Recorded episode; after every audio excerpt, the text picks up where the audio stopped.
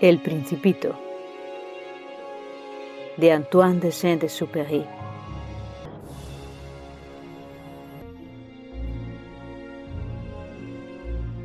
Capítulo 9 Creo que para su evasión aprovechó una migración de pájaros silvestres. La mañana de la partida puso bien en orden su planeta. Desollinó cuidadosamente los volcanes en actividad. Era muy cómodo para calentar el desayuno de la mañana. Poseía también un volcán extinguido, pero como decía el principito, no se sabe nunca. Desollinó, pues, igualmente el volcán extinguido. Si se desollinan bien los volcanes, arden suave y regularmente, sin erupciones. Las erupciones volcánicas son como el fuego de las chimeneas. Evidentemente, en nuestra Tierra somos demasiado pequeños para desollinar nuestros volcanes, por eso nos causan tantos disgustos. El principito arrancó también, con un poco de melancolía, los últimos brotes de baobabs. Creía que no iba a volver jamás. Pero todos esos trabajos cotidianos le parecieron extremadamente agradables esa mañana, y cuando regó por última vez la flor y se dispuso a ponerla al abrigo de su globo, descubrió que tenía deseos de llorar. Adiós, dijo a la flor, pero la flor no le contestó. Adiós, repitió. La flor tosió, pero no por el resfriado. He sido tonta, le dijo por fin. Te pido perdón. Procura ser feliz. Quedó sorprendido por la ausencia de reproches. Permaneció allí, desconcertado, con el globo en la mano. No comprendía esa calma y mansedumbre. Pero sí, te quiero, le dijo la flor. No has sabido nada por mi culpa. No tiene importancia. Pero has sido tan tonto como yo. Procura ser feliz. Deja el globo en paz. No lo quiero más. Pero el viento no estoy tan resfriada como para... El aire fresco de la noche me hará bien. Soy una flor. Pero los animales... Es preciso que soporte dos o tres orugas si quiero conocer a las mariposas. Parece que es tan hermoso. Si no, ¿quién habrá de visitarme? Tú estarás lejos. En cuanto a los animales grandes, no les temo. Tengo mis garras. Y mostró ingenuamente sus cuatro espinas. Después agregó No te detengas más. Es molesto. Has decidido partir. Vete. Pues no quería que la viese llorar. Era una flor tan orgullosa. Capítulo 10 Se encontraba en la región de los asteroides 325, 326, 327, 328, 329 y 330. Comenzó, pues, a visitarlos para buscar una ocupación y para instruirse. El primero estaba habitado por un rey. El rey, vestido de púrpura y armiño, estaba sentado en un trono muy sencillo y sin embargo majestuoso. Oh, he aquí un súbdito, exclamó el rey cuando vio al principito. Y el principito se preguntó ¿Cómo puede reconocerme si nunca me ha visto antes? No sabía que para los reyes el mundo está muy simplificado. Todos los hombres son súbditos.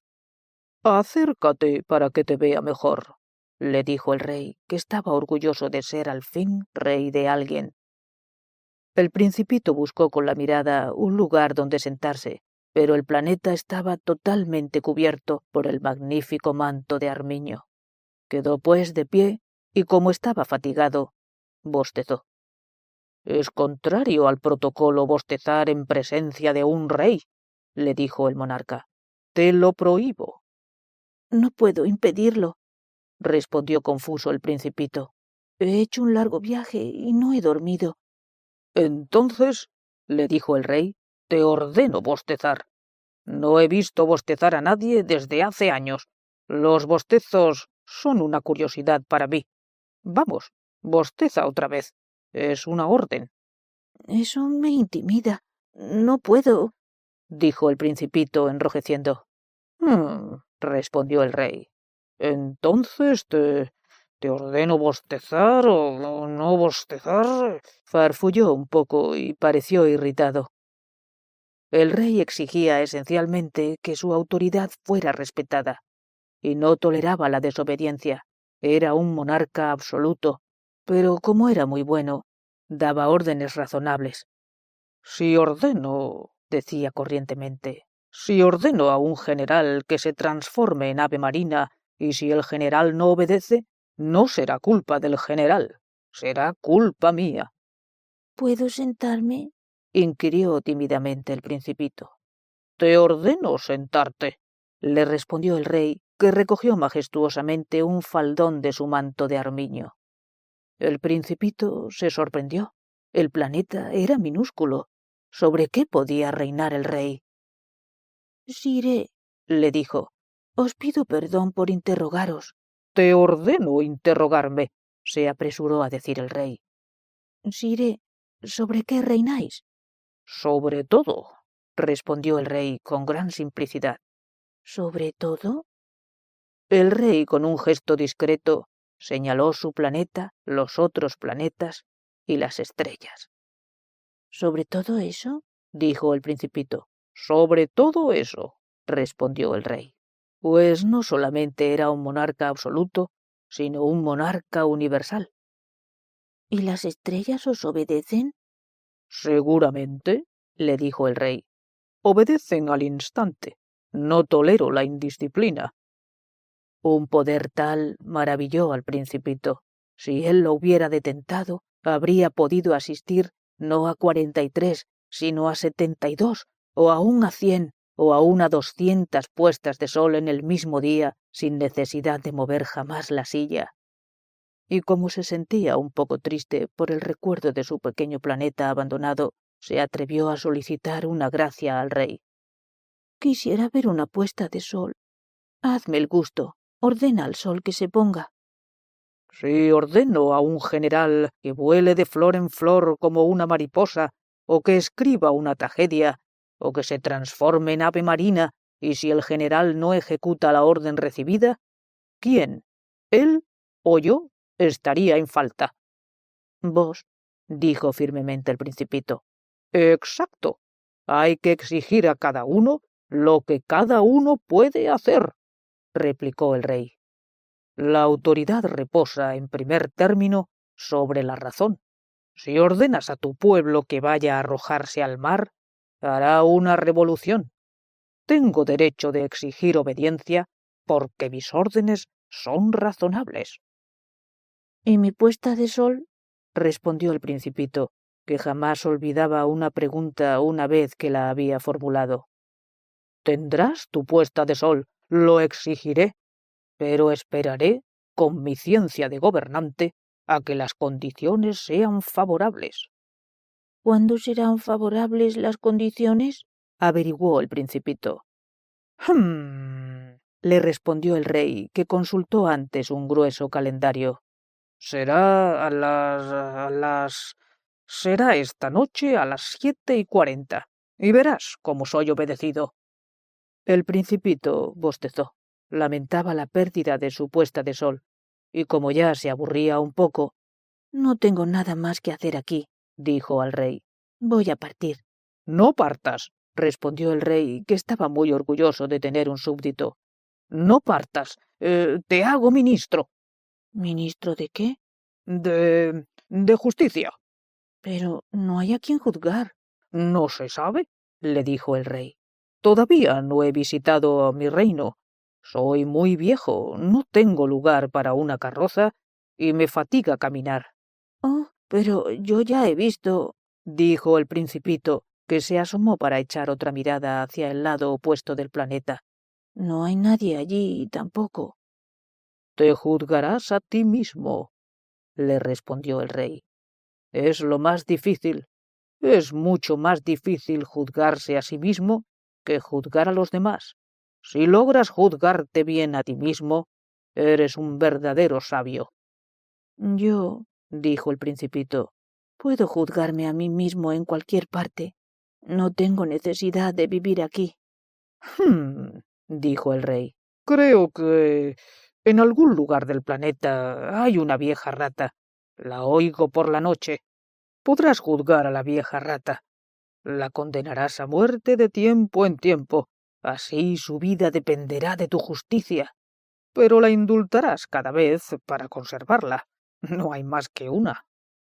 A mí no me gusta condenar a muerte, respondió el principito, y creo que me voy. No, dijo el rey. Pero el principito, habiendo concluido sus preparativos, no quiso afligir al viejo monarca. Si vuestra Majestad desea ser obedecido, puntualmente podría darme una orden razonable. Podría ordenarme, por ejemplo, que parta antes de un minuto. Me parece que las condiciones son favorables. Como el rey no respondiera nada, el principito vaciló un momento y luego con un suspiro emprendió la partida. Te hago embajador. se apresuró entonces a gritar el rey. Tenía un aire muy autoritario. Las personas son bien extrañas, díjose a sí mismo el principito durante el viaje. Capítulo 11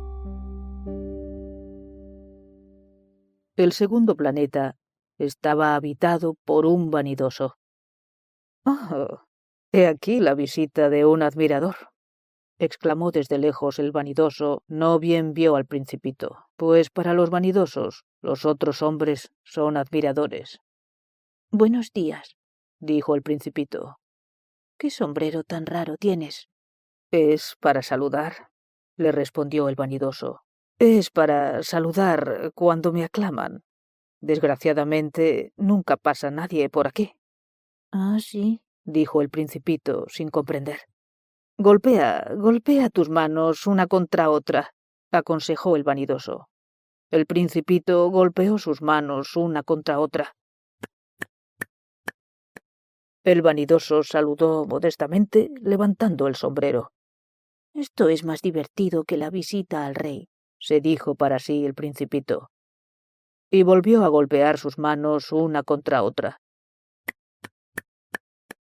El vanidoso volvió a saludar levantando el sombrero. Después de cinco minutos de ejercicio, el principito se cansó de la monotonía del juego. ¿Y qué hay que hacer para que el sombrero caiga? preguntó. Pero el vanidoso no le oyó. Los vanidosos no oyen sino las alabanzas. ¿Me admiras mucho, verdaderamente? preguntó al principito. ¿Qué significa admirar? Admirar significa reconocer que soy el hombre más hermoso, mejor vestido, más rico y más inteligente del planeta. Pero si eres la única persona en el planeta. Hazme el placer Admírame lo mismo. Te admiro, dijo el principito, encogiéndose de hombros. Pero, ¿por qué puede interesarte que te admire? Y el principito se fue. Las personas mayores son decididamente muy extrañas, se dijo simplemente a sí mismo durante el viaje. Capítulo 12 el planeta siguiente estaba habitado por un bebedor. Esta visita fue muy breve, pero sumió al principito en una gran melancolía. ¿Qué haces ahí? preguntó al bebedor, a quien encontró instalado en silencio ante una colección de botellas vacías y una colección de botellas llenas. Bebo, respondió el bebedor con aire lúgubre. ¿Por qué bebes? preguntóle el principito que ya le compadecía. Para olvidar que tengo vergüenza, confesó el bebedor bajando la cabeza. ¿Vergüenza de qué? indagó el principito, que deseaba socorrerle. Vergüenza de beber, terminó el bebedor, que se encerró definitivamente en el silencio. Y el principito se alejó, perplejo. Las personas mayores son decididamente muy, pero que muy extrañas, se decía a sí mismo durante el viaje. Capítulo 13 El cuarto planeta era el del hombre de negocios. El hombre estaba tan ocupado que ni siquiera levantó la cabeza cuando llegó el principito. Buenos días, le dijo éste. Su cigarrillo está apagado. Tres y dos son cinco, cinco y siete doce, doce y tres eh, quince. Buenos días. Quince y siete veintidós, veintidós y seis veintiocho. No tengo tiempo para volver a encenderlo. Veintiséis y cinco treinta y uno. Uf, da un total pues de quinientos un millones seiscientos veintidós mil setecientos treinta y uno. ¿Quinientos millones de qué? ¿Eh? ¿Estás siempre ahí? Quinientos millones de, de ya no sé, ya no sé. Tengo tanto trabajo. Yo soy serio. No me divierto con tonterías. Dos y cinco, siete. Siete y cinco. ¿Quinientos millones de qué? Repitió el principito, que nunca en su vida había renunciado a una pregunta una vez que la había formulado. El hombre de negocios levantó la cabeza.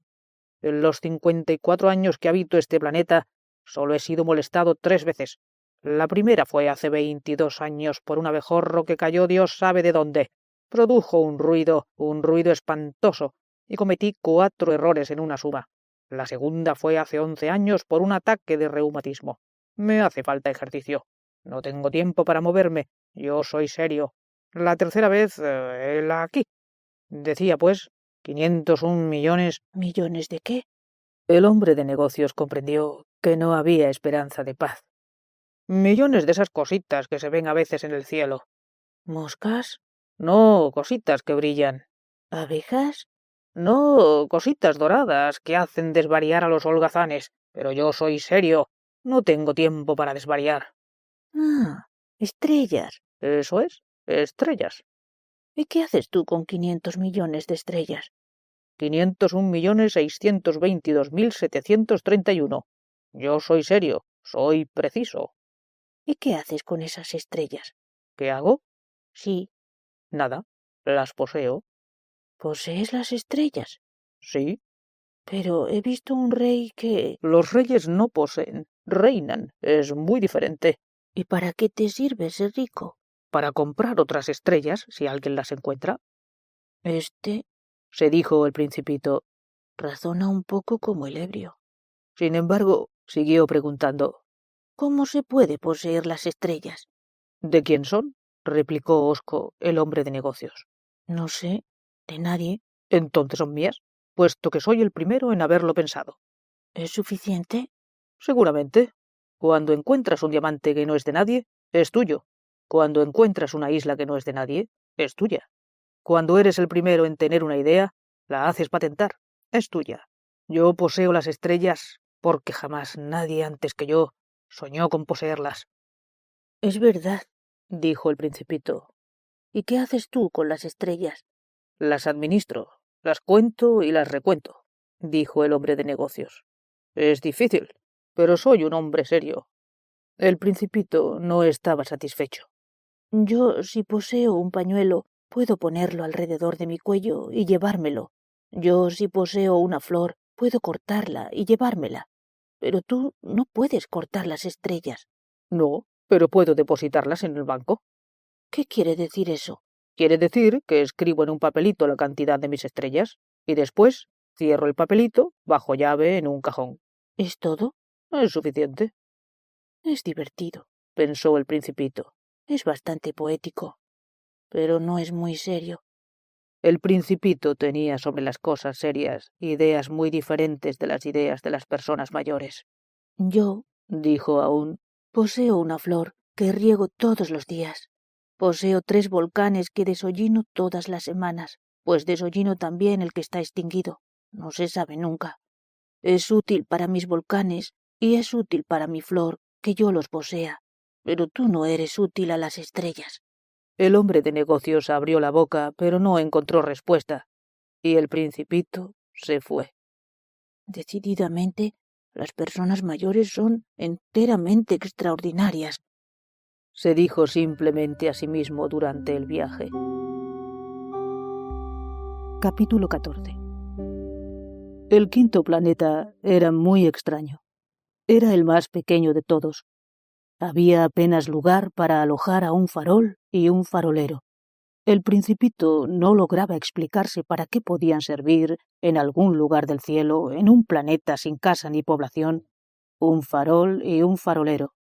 Sin embargo, se dijo a sí mismo. Tal vez este hombre es absurdo. Sin embargo, es menos absurdo que el rey, que el vanidoso, que el hombre de negocios y que el bebedor. Por lo menos su trabajo tiene sentido. Cuando enciende el farol es como si hiciera nacer una estrella más o una flor. Cuando apaga el farol, hace dormir a la flor o a la estrella.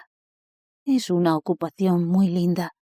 Es verdaderamente útil porque es linda. Cuando llegó al planeta, saludó respetuosamente al farolero. Buenos días. ¿Por qué acabas de apagar el farol? Es la consigna, respondió el farolero. Buenos días. ¿Qué es la consigna? Apagar el farol. Buenas noches. Y volvió a encenderlo. Pero, ¿por qué acabas de encenderlo? Es la consigna, respondió el farolero. No comprendo. No hay nada que comprender. La consigna es eh, la consigna. Buenos días. Y apagó el farol. Luego se enjugó la frente con un pañuelo a cuadros rojos. Tengo un oficio terrible. Antes era razonable. Apagaba por la mañana y encendía por la noche. Tenía el resto del día para descansar y el resto de la noche para dormir. ¿Y después de esa época la consigna cambió? La consigna no ha cambiado. Ahí está el drama. De año en año el planeta gira más rápido y la consigna no ha cambiado. ¿Entonces? Entonces, ahora que da una vuelta por minuto, no tengo un segundo de descanso. Enciendo y apago una vez por minuto. Qué raro. En tu planeta los días duran un minuto. No es raro en absoluto. Hace ya un mes que estamos hablando juntos. ¿Un mes? Sí, treinta minutos, treinta días. Buenas noches. Y volvió a encender el farol. El principito lo miró, y le gustó el farolero que era tan fiel a la consigna. Recordó las puestas de sol que él mismo había perseguido en otro tiempo moviendo su silla. Quiso ayudar a su amigo. ¿Sabes? Conozco un medio para que descanses cuando quieras. Siempre quiero, dijo el farolero, pues se puede ser a la vez fiel y perezoso. El principito prosiguió. Tu planeta es tan pequeño que puedes recorrerlo en tres zancadas. No tienes más que caminar bastante lentamente para quedar siempre al sol. Cuando quieras descansar, caminarás, y el día durará tanto como quieras. Con eso no adelanto gran cosa. Lo que me gusta en la vida es dormir. Es no tener suerte. Es no tener suerte. Buenos días. Y apagó el farol. Este, se dijo el principito mientras proseguía su viaje hacia más lejos. Este sería despreciado por todos los otros, por el rey, por el vanidoso, por el bebedor, por el hombre de negocios. Sin embargo, es el único que no me parece ridículo, quizá porque se ocupa de una cosa ajena a sí mismo. Suspiró nostálgico y se dijo aún Este es el único de quien pude haberme hecho amigo, pero su planeta es verdaderamente demasiado pequeño. No hay lugar para dos. El principito no osaba confesarse que añoraba a este bendito planeta, sobre todo por las mil cuatrocientas puestas de sol cada veinticuatro horas. Capítulo 15 el sexto planeta era un planeta diez veces más vasto. Estaba habitado por un anciano que escribía enormes libros. He aquí un explorador, exclamó cuando vio al principito.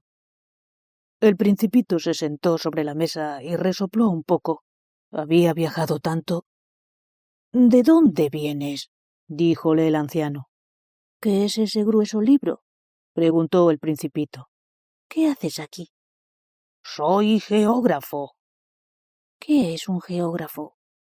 Es un sabio que conoce dónde se encuentran los mares, los ríos, las ciudades, las montañas y los desiertos.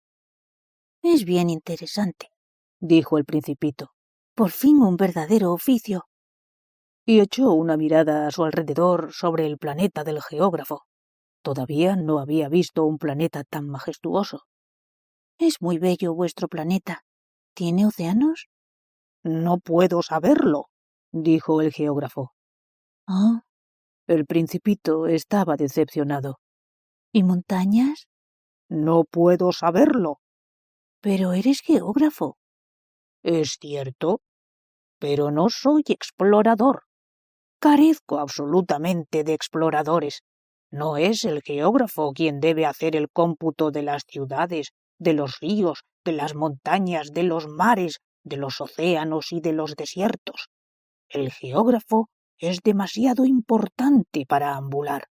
No debe dejar su despacho, pero recibe allí a los exploradores, les interroga y toma nota de sus observaciones, y si las observaciones de alguno le parecen interesantes, el geógrafo hace levantar una encuesta acerca de la moralidad del explorador. ¿Por qué? Porque un explorador que mintiera produciría catástrofes en los libros de geografía. Y también un explorador que bebiera demasiado. ¿Por qué? Porque los ebrios ven doble. Entonces el geógrafo señalaría dos montañas donde no hay más que una sola. Conozco a alguien que sería un mal explorador.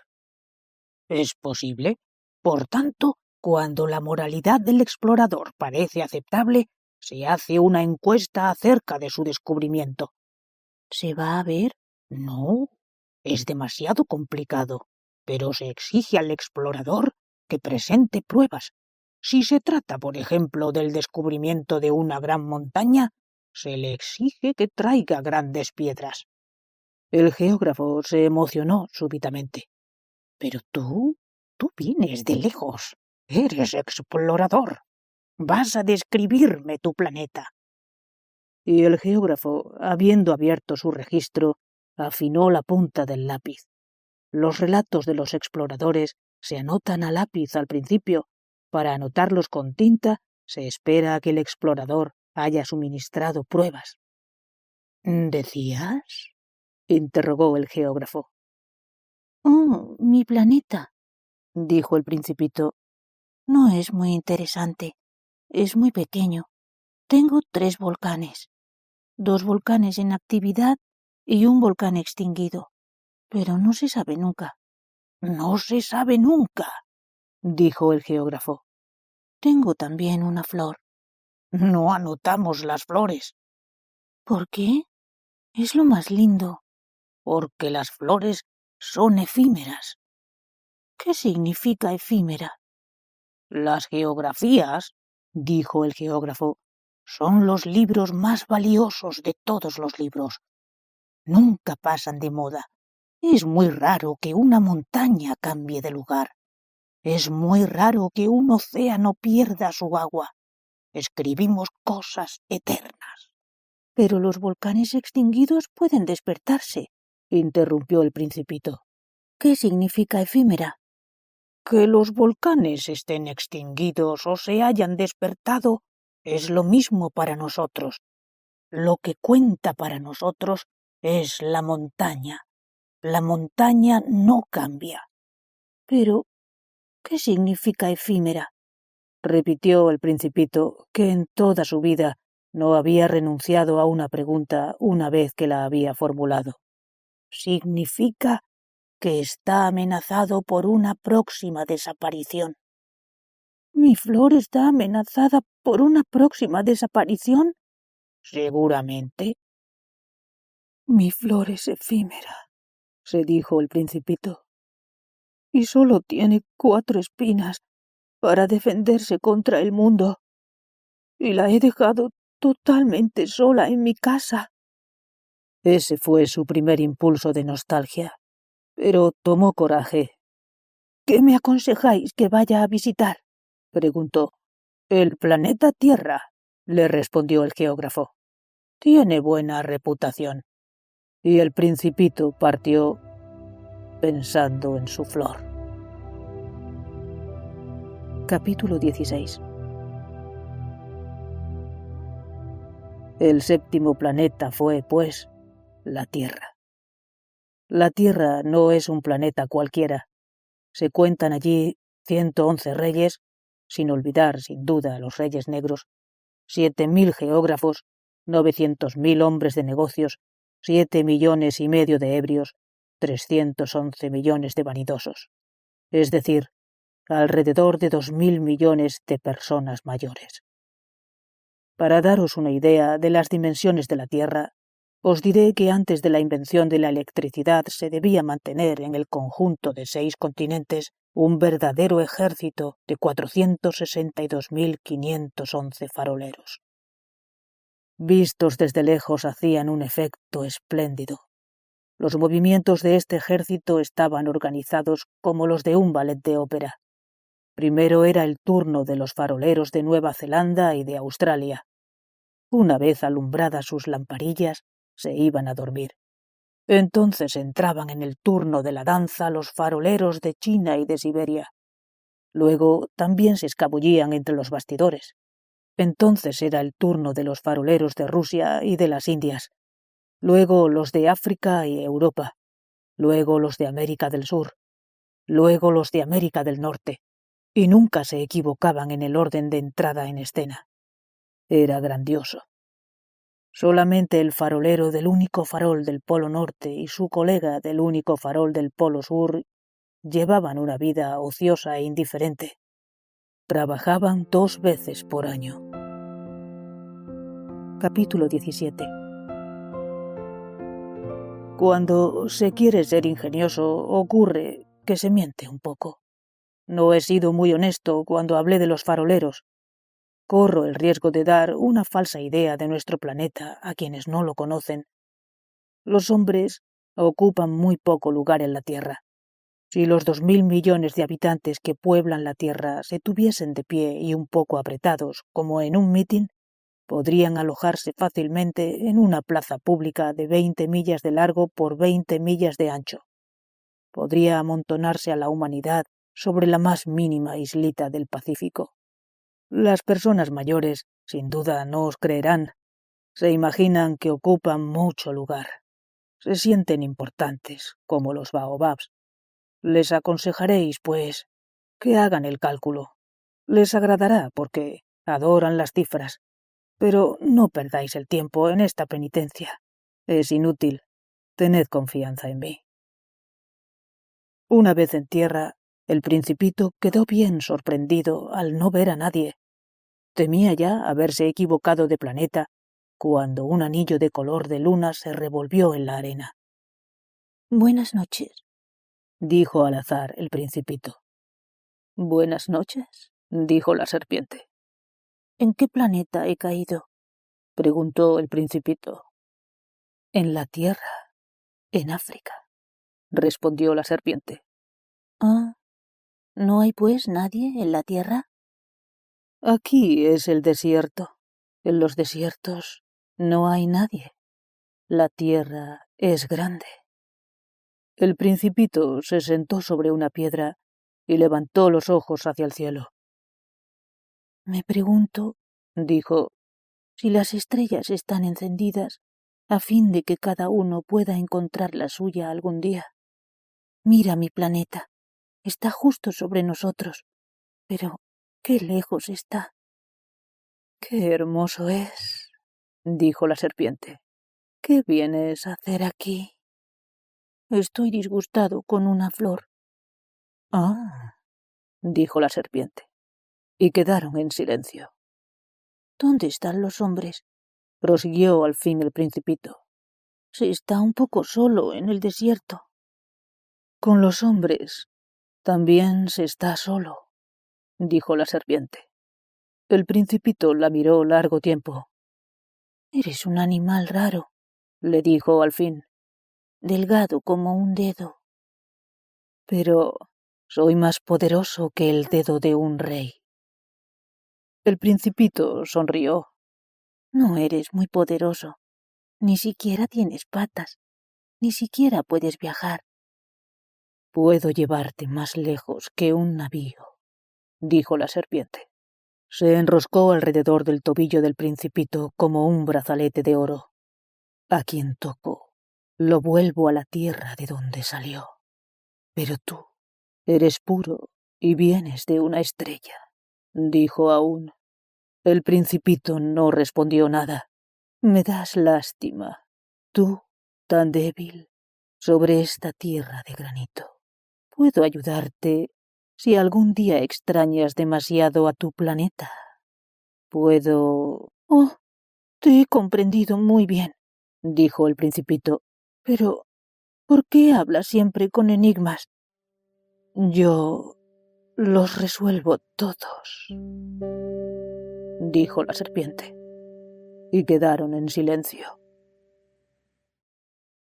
Capítulo 18 El principito atravesó el desierto y no encontró más que una flor, una flor de tres pétalos, una flor de nada. Buenos días, dijo el principito. Buenos días, dijo la flor. ¿Dónde están los hombres? preguntó cortésmente el principito. Un día la flor había visto pasar una caravana. ¿Los hombres? Creo que existen seis o siete. Los he visto hace años. Pero no se sabe nunca dónde encontrarlos. El viento los lleva. No tienen raíces. Les molesta mucho no tenerlas. Adiós, dijo el principito. Adiós, dijo la flor.